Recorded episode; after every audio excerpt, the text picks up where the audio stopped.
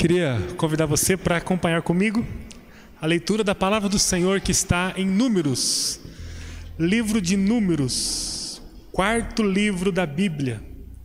Leremos o texto lá do capítulo 13.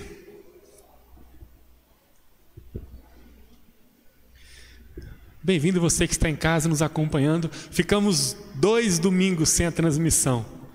No dia 7 houve um blackout aqui na região da igreja, do templo, e nós não tivemos energia elétrica. E domingo passado tivemos um, um problema também aqui no nosso equipamento, em decorrência uh, do blackout que tivemos no dia 7. Então, não conseguimos nos dois últimos domingos levar esse tempo aí para sua casa, né? Não sei se você é de Maringá, se você é de fora, mas você que está nos acompanhando, bem-vindo. Da onde quer que você esteja, você é muito bem-vindo. Vamos então ler Hebre... É, Números capítulo 13, nós vamos ler os dois primeiros versículos e depois, a partir do 25, vamos até o 33. Eu vou ler na versão da NVT e você poderá acompanhar comigo esse texto que nos fala assim. O Senhor disse a Moisés: Envie homens para fazer o reconhecimento da terra de Canaã, a terra que eu dou aos israelitas. Mande um líder de cada tribo de seus antepassados. Vamos agora lá para o versículo 25 do capítulo 13 de Números. Depois de passarem 40 dias explorando a terra, os homens retornaram a Moisés, a Arão e a toda a comunidade de Israel em Cádiz, no deserto de Parã. Relataram o que tinham visto a toda a comunidade e mostraram os frutos que trouxeram da terra.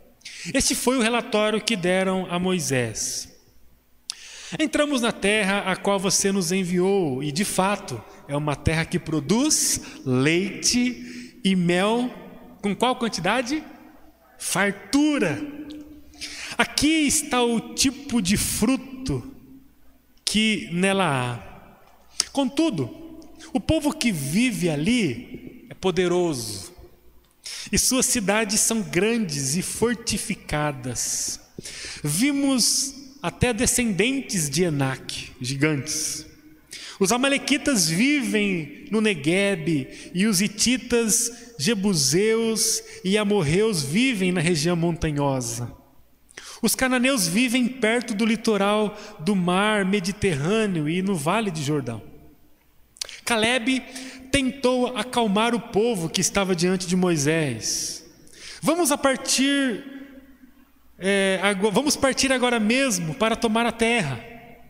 Olha só a palavra desse homem. Apesar de tudo, vamos partir agora mesmo para tomar a terra, disse ele. Com certeza podemos conquistá-la. Mas os outros homens que tinham feito com ele o reconhecimento da terra discordaram. Não podemos enfrentá-los. São mais fortes que nós.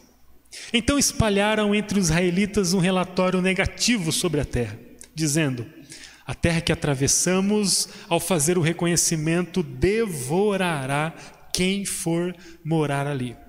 Todas as pessoas que vimos são enormes, vimos até gigantes os descendentes de Enac.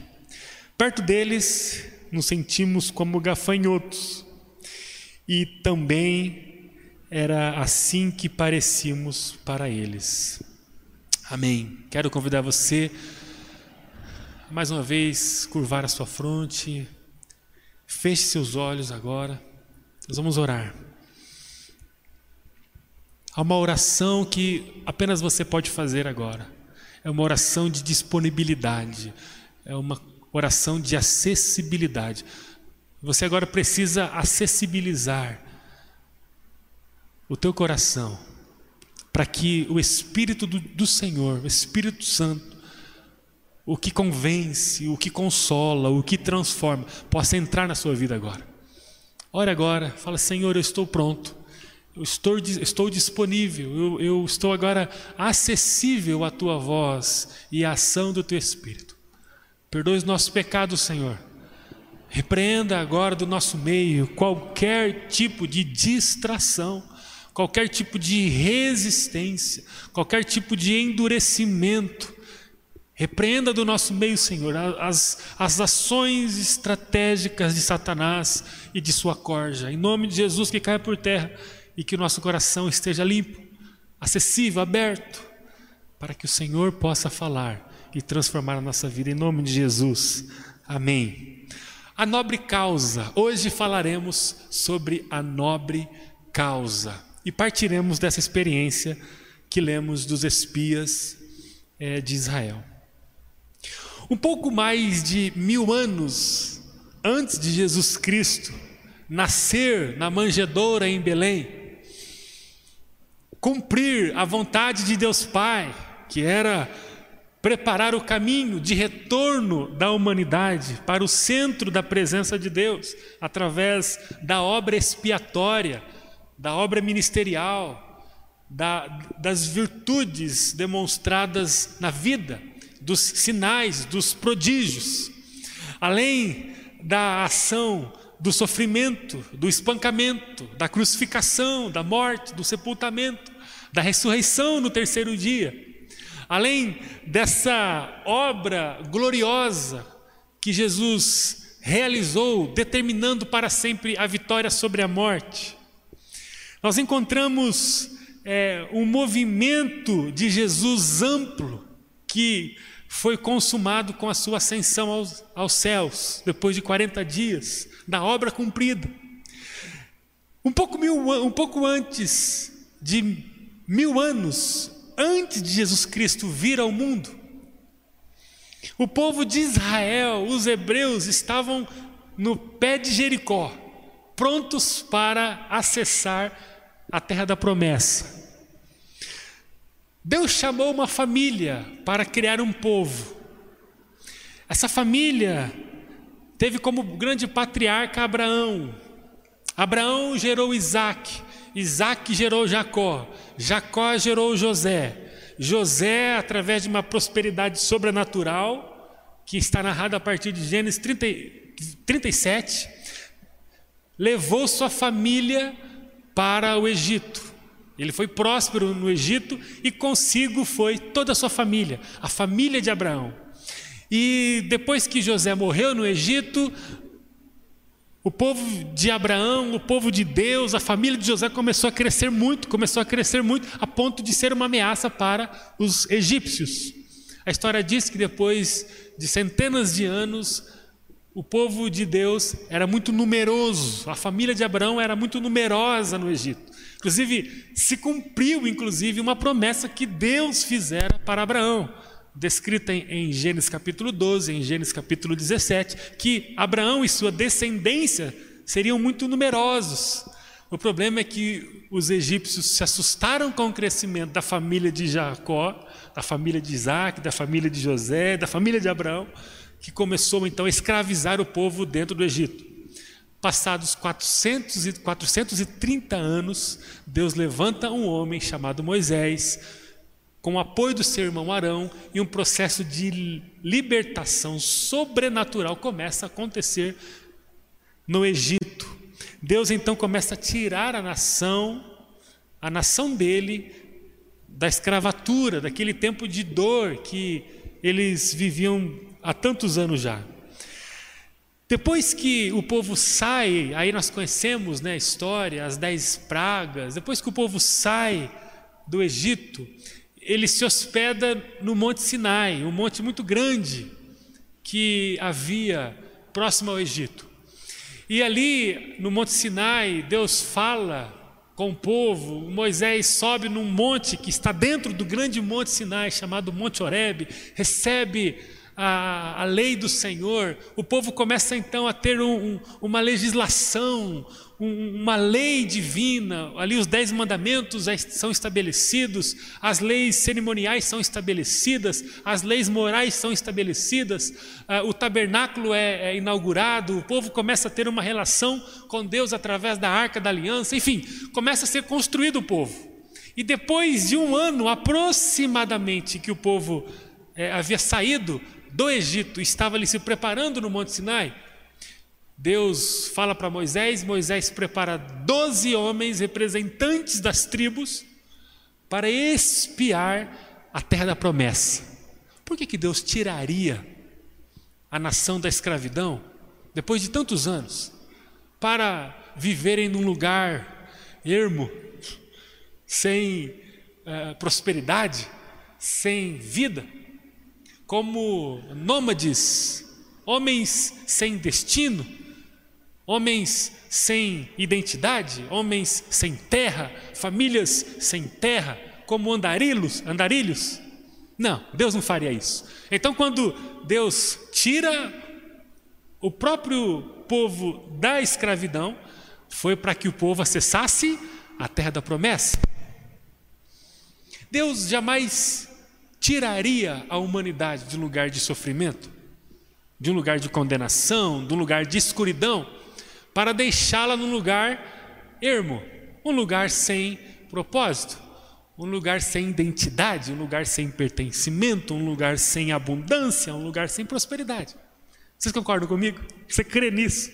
Você crê que se Deus tira o homem da escravidão, é porque ele tem um propósito para esse homem? Você crê comigo que se Deus tira o homem da escuridão da morte, por quê? Porque no Egito o povo hebreu morreria, à míngua, na miséria. Deus tira o homem da miséria e da míngua para conduzi-lo a um lugar de prosperidade. A questão é que, dentro do propósito de Deus, de remoção do homem da escuridão para a luz, da escravidão para a liberdade, da miséria para a prosperidade, havia um processo ali estratégico, que era a condução do povo para a terra da promessa.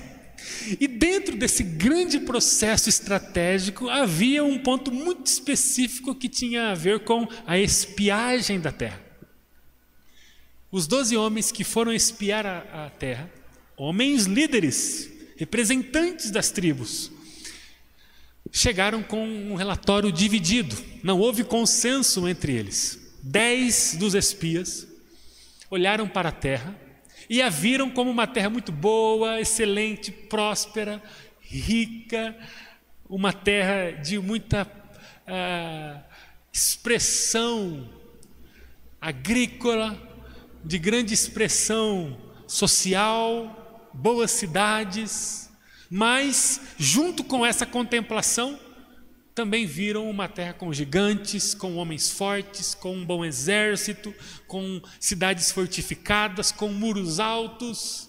E aí, diante do relato, eles olharam para a liderança do povo, Moisés, Arão, e para todo o povo, disseram assim: Olha, lá é bom, mas não é para nós.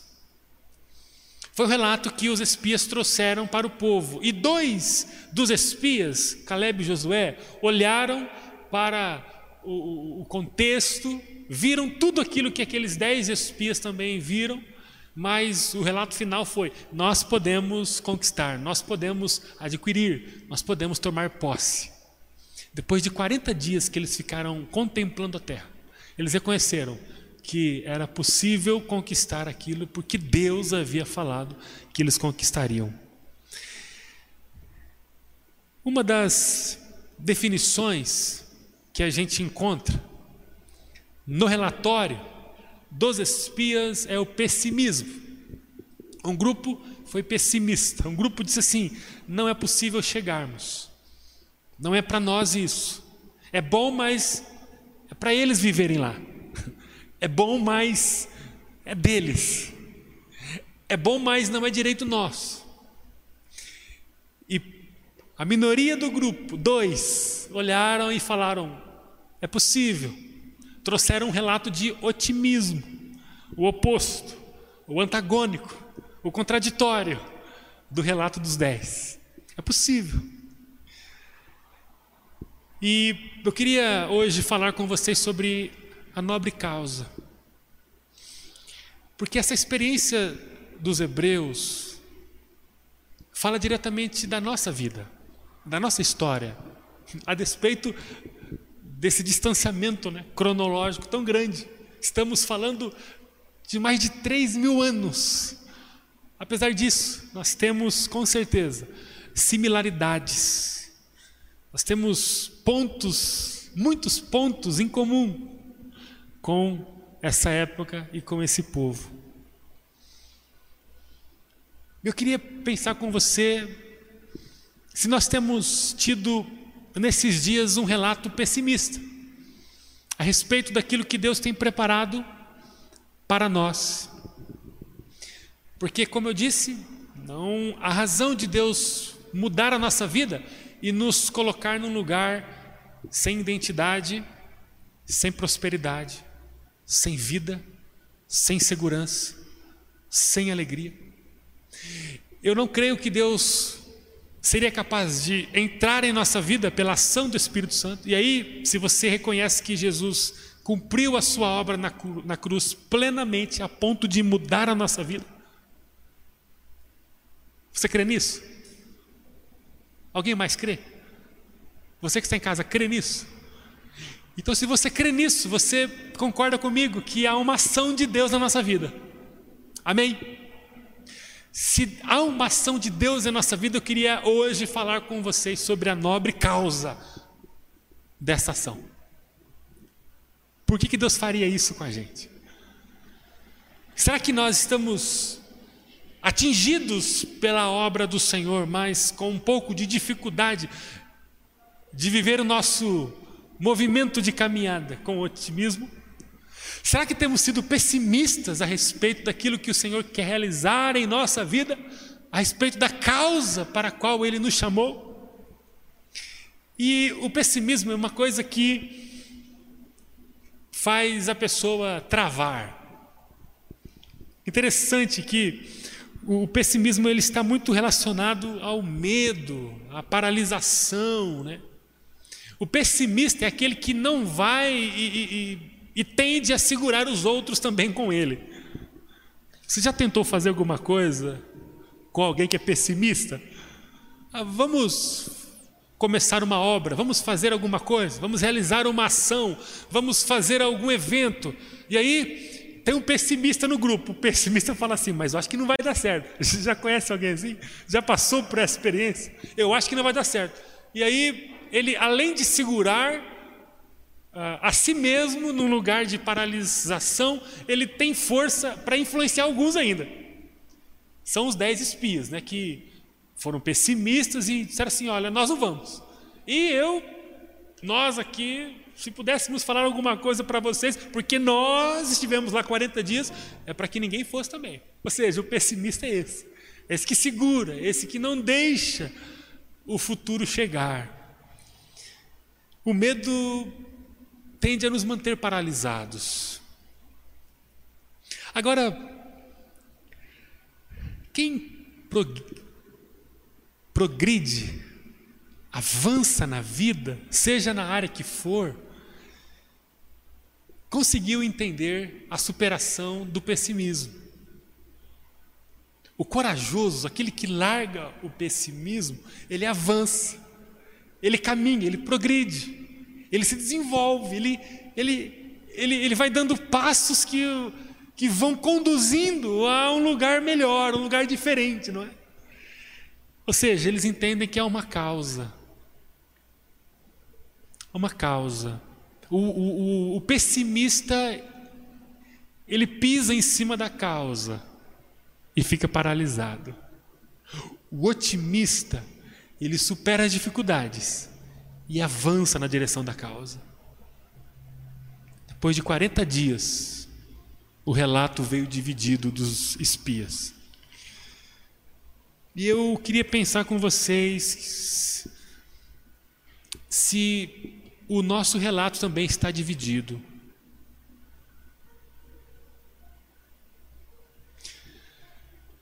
Eu queria pensar com vocês se nós estamos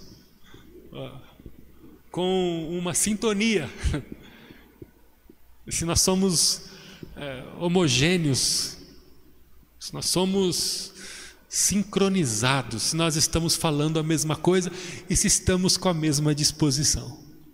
Eu queria pensar com você como igreja, se nós estamos juntos na caminhada na direção das promessas do Senhor, ou se nós estamos divididos. Porque é uma nobre causa. Mas nós precisamos seguir juntos. Deus está nos chamando para uma causa. Assim como Deus preparou uma causa, um objetivo, uma missão para o povo hebreu, que era de sair da escravidão e seguir para a terra da promessa, Deus também nos tem dado uma causa. Qual é a causa? Nos remover da escuridão, da escravidão. E ele faz isso pela obra de Jesus e nos conduzir para a terra da promessa. Pergunta: Nós estamos caminhando para a terra da promessa? Qual é o relato que nós oferecemos hoje para o Senhor? Muito gigante? Muita dificuldade, muita luta, falta de tempo, falta de recurso, falta de habilidade, falta de qualquer coisa que seja, a ponto de valorizarmos tanto as dificuldades que nós diminuímos, minimizamos o fato de que Deus tem uma causa para nós? Essa causa precisa ser maior do que qualquer tipo de empecilho que a gente possa enxergar. Eu posso ouvir um homem com máscara mesmo? Amém. Fica meio abafado, não fica bonito. Quem olha para o medo?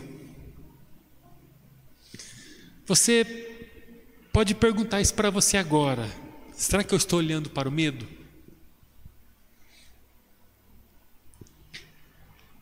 Quem que olha para o medo? Olha para o medo aquele que fica paralisado. Você tem ficado paralisado nesses dias em relação a todas as promessas que Deus tem feito a você? Agora, quem olha para a causa? Você pode perguntar agora se você está olhando para a causa. Quem olha para a causa? Olha para a causa aquele que caminha na direção dela. Amém? Olha para a causa aquele que não se satisfaz com as dificuldades do caminho, mas caminha na direção dela. Quem olha para o medo? Aquele que fica paralisado. Quem é o medroso? Aquele que não progride, aquele que não anda, aquele que não contagia o povo para seguir. O otimista, representado aqui na história por Caleb e Josué disseram: Nós precisamos ir, lá é bom, lá é possível, lá é tangível, nós vamos chegar. Tem dificuldade, mas nós vamos chegar. Por quê? Porque é uma causa que foi pensada, arquitetada e que está sendo executada pelo Senhor. Nós vamos. Ou seja, o otimista é aquele que se dispõe a ir e que contagia as pessoas para irem. Eles disseram para os outros dez espias e também para aqueles que estavam sendo ludibriados pelos dez: Não, não escutem esses. Pessoal, parem de falar isso. Vamos, é possível. Ou seja, o otimista é aquele que, além de ir, ele empurra a gente para ir também. Agora, o pessimista, ele não vai e empurra as pessoas ou as mantém no lugar de paralisação. Deus tem uma causa para nós. Diga para você mesmo: Deus tem uma causa para mim. Deus tem uma causa para mim. Vamos dizer 45 vezes isso. Deus tem uma causa para mim. Deus tem uma causa para mim. Vamos? Três. Deus tem uma causa para mim. Tá bom, vamos mudar aqui o plano. Vamos cinco vezes, mais duas. Deus tem uma causa para mim. Mais uma. Deus tem uma causa. Agora diga com atenção. A sexta é um bônus. Diga com atenção. Deus tem uma causa para mim. Deus tem uma causa para nós. Você entende isso? Deus tem uma causa para mim. Quem está dentro da vontade de Deus, segue na causa. Quem está fora da vontade de Deus fica paralisado. Alguém pode viver o extraordinário de Deus negando essa causa? Não. Por quê? Porque a vida extraordinária que Deus tem é desfrutada pelas pessoas que caminham na causa. Quem não entendeu essa causa, ou a causa aqui do texto que nós lemos, morreu no deserto. Se você ler números, você vai encontrar uh, o povo caminhando no deserto durante 40 anos. Por quê? Porque no primeiro ano, depois da saída do Egito, o povo teve oportunidade. Aquele povo que amargou a vida na escravidão do Egito, aquele povo teve a oportunidade de desfrutar da terra da promessa. Mas eles, na sua maioria, seguiram o caminho dos dez, a proposta dos dez. O que, que Deus falou? Vocês não vão desfrutar da terra da promessa. O texto diz que os homens acima de 20 anos, todo mundo morreu no deserto. Enquanto o último cadáver não tombou no deserto, o povo não conseguiu herdar a terra da promessa. Muito importante saber que só vive a terra da promessa, que é próspera, boa, rica, encantadora, completa, salvadora. Aqueles que não param, aqueles que caminham na direção da causa nobre, somente esses podem viver. Nós temos uma causa acima dos nossos projetos e planos pessoais, nós temos uma causa. Acima das nossas expectativas de futuro, viagens, aquisições, crescimento, prosperidade profissional, crescimento é, pessoal, é, filhos, netos, acima de qualquer projeção que a gente possa fazer, há uma causa por trás de todas as nossas mais é, sublimes e originais aspirações. Há uma causa. Nós temos uma causa. Nós temos uma causa. E para terminar, eu queria definir com vocês essa nossa causa em três pontos. Primeiro ponto: qual é a nossa causa? A nossa causa tem a ver com o nosso chamado, ou o chamado de Deus para a nossa vida, para amá-lo, acima de todas as coisas. Porque alguém aqui tem algum propósito específico vindo de Deus para invadir uma terra, uma sociedade civil e possuí-la? Alguém tem aqui? Eu acho que não. Já, já passou essa parte. Jesus veio, Jesus ressignificou tudo.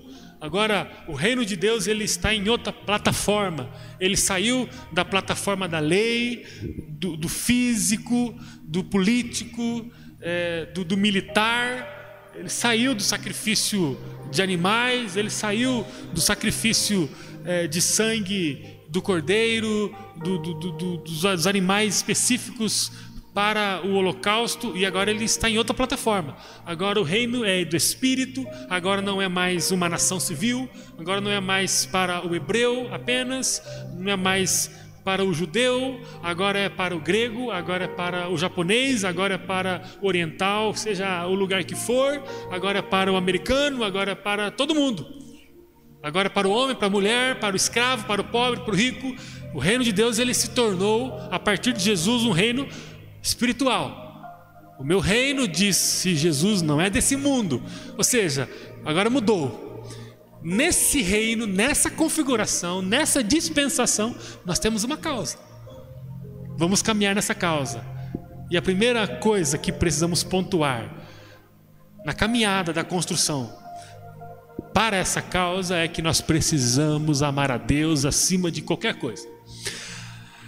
Certa vez Jesus disse, lá em Mateus capítulo 22, no versículo 37, Jesus reafirmando a importância de primeiramente amar a Deus, ele diz: Ame o Senhor teu Deus de todo o teu coração, de toda a tua alma e de todo o entendimento. Ele vai continuar dizendo que esse é o, o primeiro grande mandamento. Ame o Senhor seu Deus, acima de todas as coisas se você não escolher amar a Deus, você não vai alcançar a nobre causa. Você não vai seguir na direção dela. Você vai tombar morto na caminhada é, na direção dela. Não tombar morto fisicamente no deserto, como aqueles homens morreram há mais de três mil anos, mas você vai tombar, tombar morto espiritualmente. Se você abrir mão do amor a Deus, você não vai ter condição de projetar a sua vida para a terra da promessa. Você não vai conseguir desfrutar nessa vida, nesse mundo, nesses dias, de fragmentos, de expressões, de ambientes de prosperidade na sua existência. Passando por sua vida emocional, passando por sua vida física, passando por sua vida pessoal, familiar, profissional, social, ministerial, seja ela que for. Hoje Deus derrama sobre nós a vida representada pelo local de promessa, de prosperidade ou Deus vai trazer uma promessa minguada, ruim, amarga, pobre, falida. Não.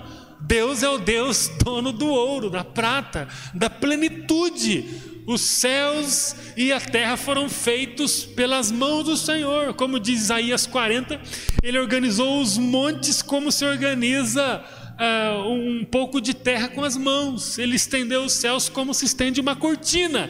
O Deus grandioso não poderia nos oferecer uma coisa pobre, sofrida, miserável. Então, há uma vida, há um ambiente de prosperidade, de abundância destinado para a igreja de Jesus, a despeito de qualquer sofrimento, dor, luto, causa, há um lugar que nós precisamos acessar, chamado vida próspera, vida abundante.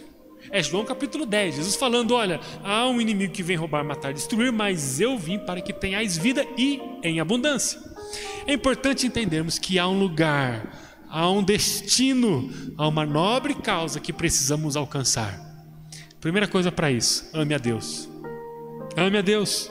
Se você não escolher amar a Deus, todo tipo de medo vai paralisar você. Deixa eu falar uma coisa importante. Não é a sua experiência religiosa do seu passado que vai manter você na nobre causa, ou na direção dela, ou na terra da promessa. Não é? A sua experiência religiosa foi importante até hoje, só que ela não tem força para conduzir você ou para manter você num processo de condução e de crescimento. Não são as suas necessidades que vão manter você na na direção da causa. Por quê? Porque as necessidades mudam. Hoje você precisa, e aí você está na causa. Amanhã talvez você não precisa mais, aí você se afasta da causa. Se eu determinar a minha vida na direção da causa a partir das minhas necessidades, eu vou oscilar. Hoje eu estou aqui, amanhã eu não estou. Bom, eu estaria aqui dependendo da minha situação. Se eu preciso, eu estou. Ou seja, as minhas necessidades não podem determinar se eu vou continuar na causa ou não. Não é a amizade que eu tenho, ou não são as, as, as amizades que eu tenho dentro da igreja que vão determinar se eu vou me manter na causa ou não. Porque as minhas amizades dentro da igreja podem ser substituídas por amizades com pessoas fora da igreja. Então hoje eu tenho amigos aqui, bom, eu estou aqui. Daqui a pouco eu não tenho mais amigos, bom, então eu vou embora. Não são as minhas amizades aqui na igreja que vão determinar a minha caminhada na direção da causa. A única coisa que pode me determinar na direção da nobre causa, que é a terra da promessa que o Senhor tem preparado para nós, é o meu amor por Ele. Eu amo Deus ponto. Senhor, eu faço por amor a Ti. Eu faço por amor a Ti. Olha, nós precisamos exercitar todos os dias o nosso amor ao Senhor. Como você ama alguém? Vamos lá, opções. Como eu amo alguém? Primeiro eu preciso propor um relacionamento com esse alguém, né? Pense em alguém que não conversa com você mais. Uma pessoa que passou na sua vida e hoje não está mais na sua vida. Você conseguiria colocá-la num grupo seleto de pessoas que amam a você? Se já tem dois anos que você não tem um contato com ela e ela também não fez questão de ligar para você.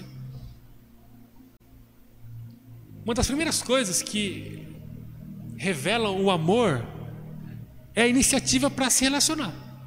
Né?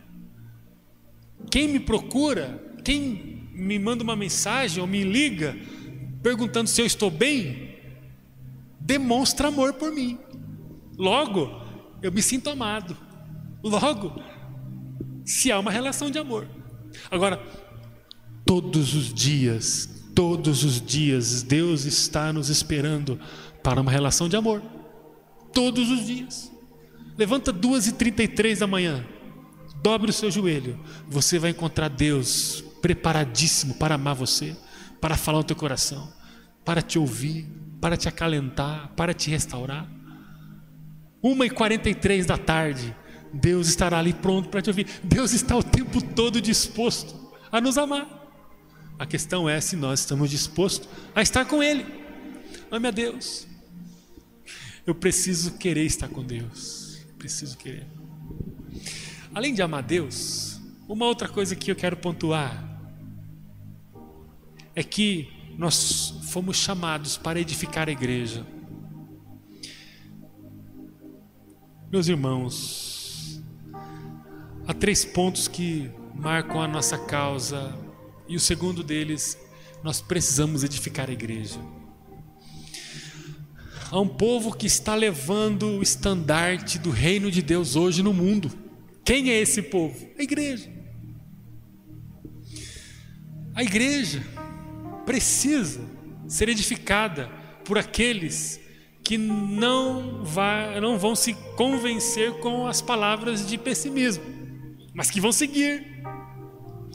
A um povo que edifica uma comunidade local, que abriga todos aqueles que querem viver o reino de Deus a um povo que revela pela adoração, pela santificação, pelo louvor, pelo serviço, pelo perdão, pela humildade, pela comunhão, a nobre causa.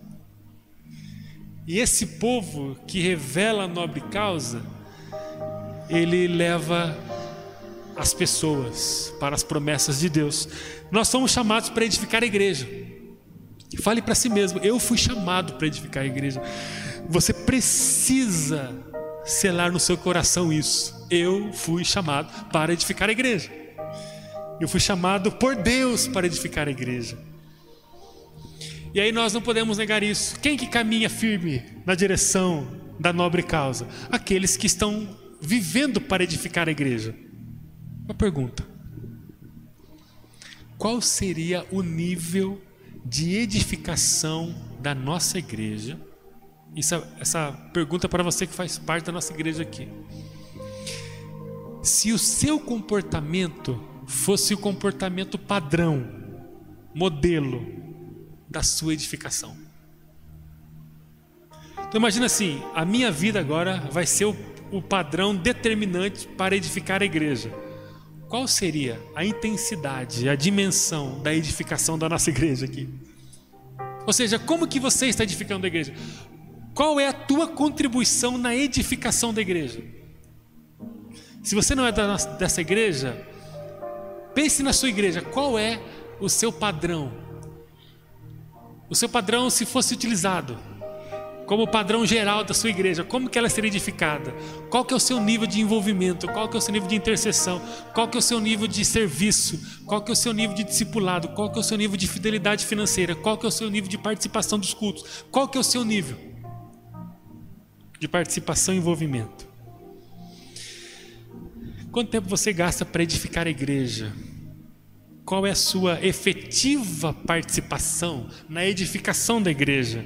Como que você a edifica, né? Como você materializa a sua vontade de edificar a igreja? Porque se eu perguntasse aqui, você tem vontade de edificar a igreja? Talvez seria unânime, todo mundo gostaria, não, eu quero edificar a igreja. A pergunta é, como que você materializa essa vontade? Como que eu provo que de fato eu quero?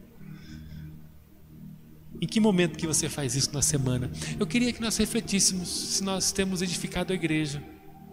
Por quê? Porque, meus irmãos, como eu posso dizer que eu estou caminhando para a, a, terra da promessa, para o lugar que Deus tem preparado para mim, se eu olho para a noiva de Jesus, para a comunidade de Jesus, para o povo de Deus e faço pouco caso? Não, não, mas eu não faço pouco caso. Muito bem, como que você não faz?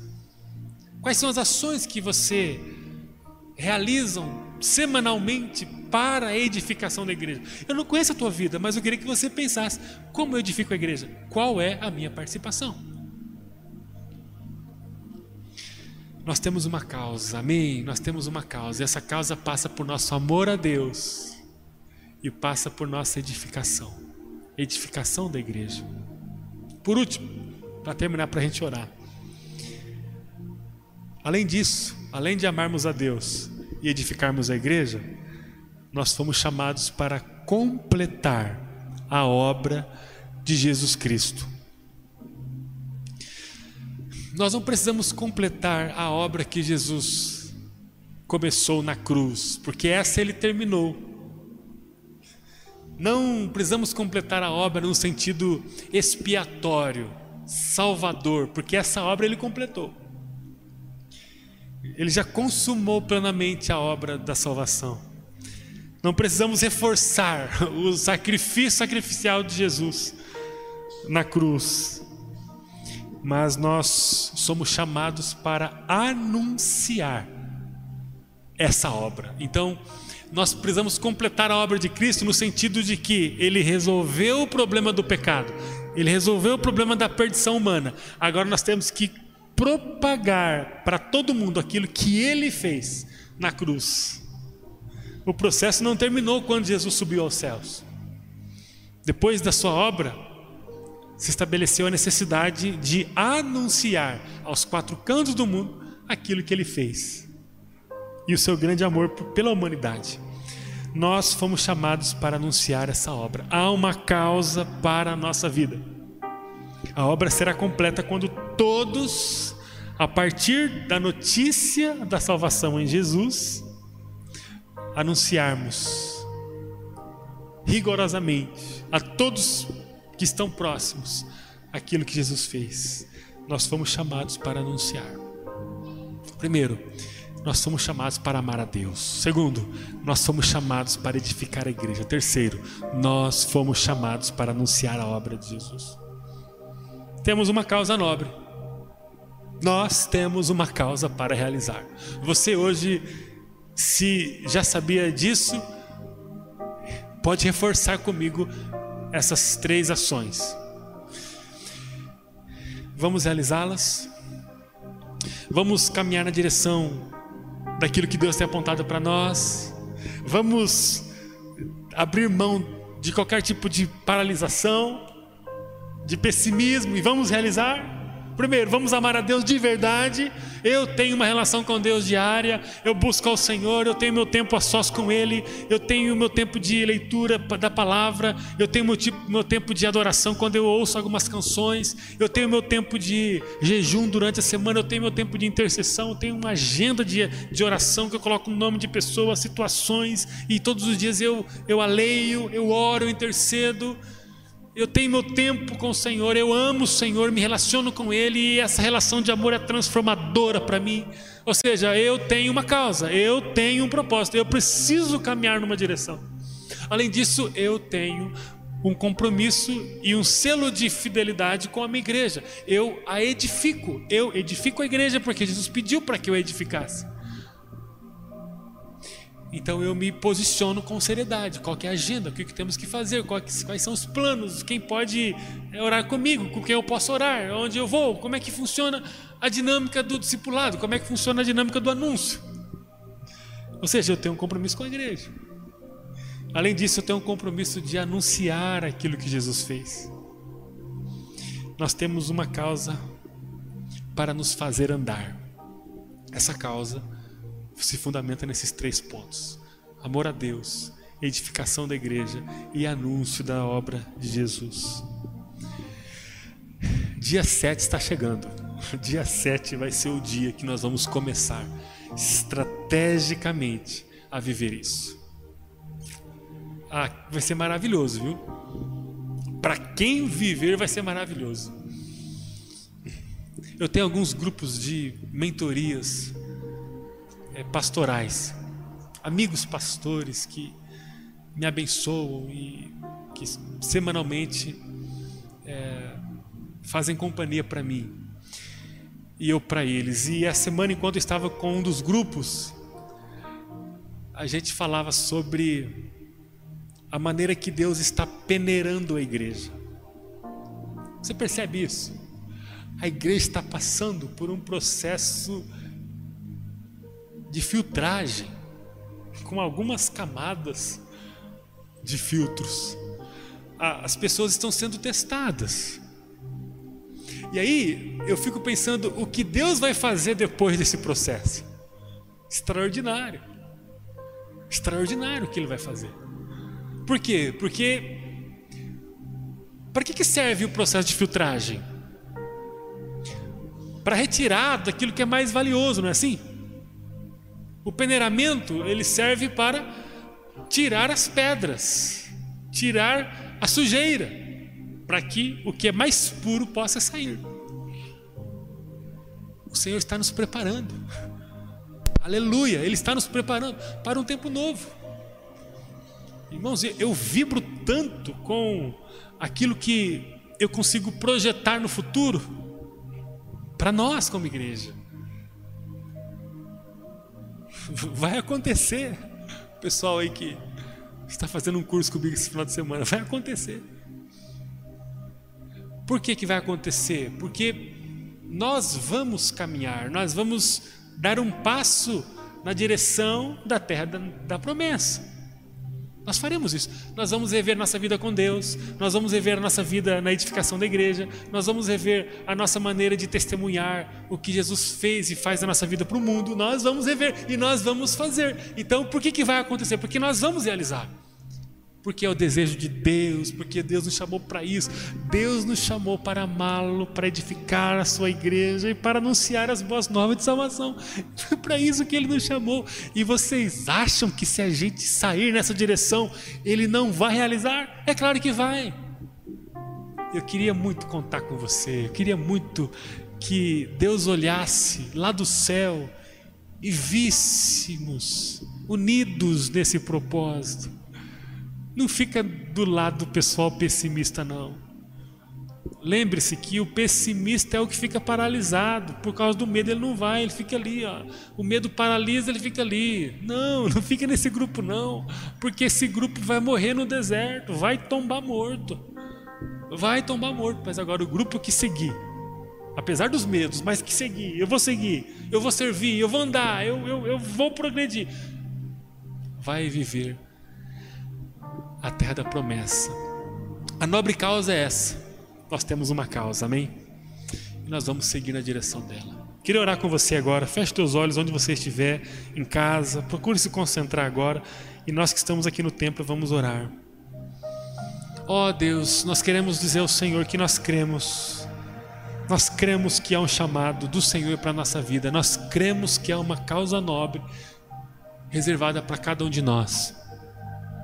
E agora eu, os meus irmãos, irmãs que estão aqui, os meus irmãos, irmãs que estão em casa agora, Senhor, nós alinhamos o nosso coração a um desejo único de vivermos a nobre causa do Senhor. Há uma causa sonhada, projetada pelo Senhor para cada um de nós, que tem a ver com o nosso amor a Ti que tem a ver com a nossa disponibilidade e iniciativa em edificar a sua igreja com amor, com os nossos dons espirituais, com a nossa intercessão, com o nosso tempo, com os nossos recursos. E também, Senhor, uma necessidade iminente de propagarmos o teu reino pelo mundo. Oh, Deus, nós queremos viver essa causa, Pai. Nós queremos. Nós não queremos ser tomados pelo grupo dos pessimistas, pelo grupo daqueles que querem paralisar suas vidas e, e paralisar o máximo de pessoas possível. Nós queremos, ó Deus, seguir com aqueles que querem seguir, progredir. Toque nosso coração, ó Espírito Santo. Vai tocando na nossa vida, Pai. Vai tirando todo tipo de resistência agora, em nome de Jesus. Que caia por terra, Senhor, todo tipo de engano. O engano de que nós não seremos capazes de viver algo novo em 2021. Que caia por terra, Senhor, todo tipo de engano que está gritando no nosso coração de que a nossa família é essa mesmo e nós não viveremos uma família restaurada pelo poder do Seu Espírito. Vai tirando, Pai, do nosso coração todo o engano de que a nossa vida espiritual não vai passar disso. A nossa relação com o Senhor é essa mesmo. É uma relação fortuita, casual, esporádica, eventual. Senhor, vai tirando do nosso coração essa relação pobre, essa, é, esse, esse padrão de relacionamento pobre que temos nutrido com o Senhor. Vai tirando do nosso coração, Senhor. Nos faça sonhar e ver um padrão de vida que possa revelar uma relação de amor, de confidencialidade, de temor, de adoração com o Senhor. Isso vai afetar diretamente a nossa relação com a família, a nossa relação no trabalho, as nossas relações sociais, comerciais, profissionais, a nossa relação ministerial aqui na igreja. Senhor, vai tirando do nosso coração todo tipo de resistência, Pai, de conformismo, de medo paralisante, vai tirando e que possamos para a tua glória, desde a mais tenra criança, do mais novo até o mais idoso, como igreja local, possamos, Deus, nutrir a nossa vida numa caminhada sólida e constante na direção da nobre causa que o Senhor tem pensado para nós, que possamos amar o Senhor como nunca amamos, que possamos edificar a sua igreja como nunca edificamos e que possamos propagar o seu reino como nunca propagamos. Estamos esperando, Pai, o dia 7. Até lá, vai preparando o nosso coração. Vai preparando o nosso coração. Em nome de Jesus. Amém. Mesmo assentados, nós vamos fazer uma oração cantada. Você em casa, continue com os olhos fechados.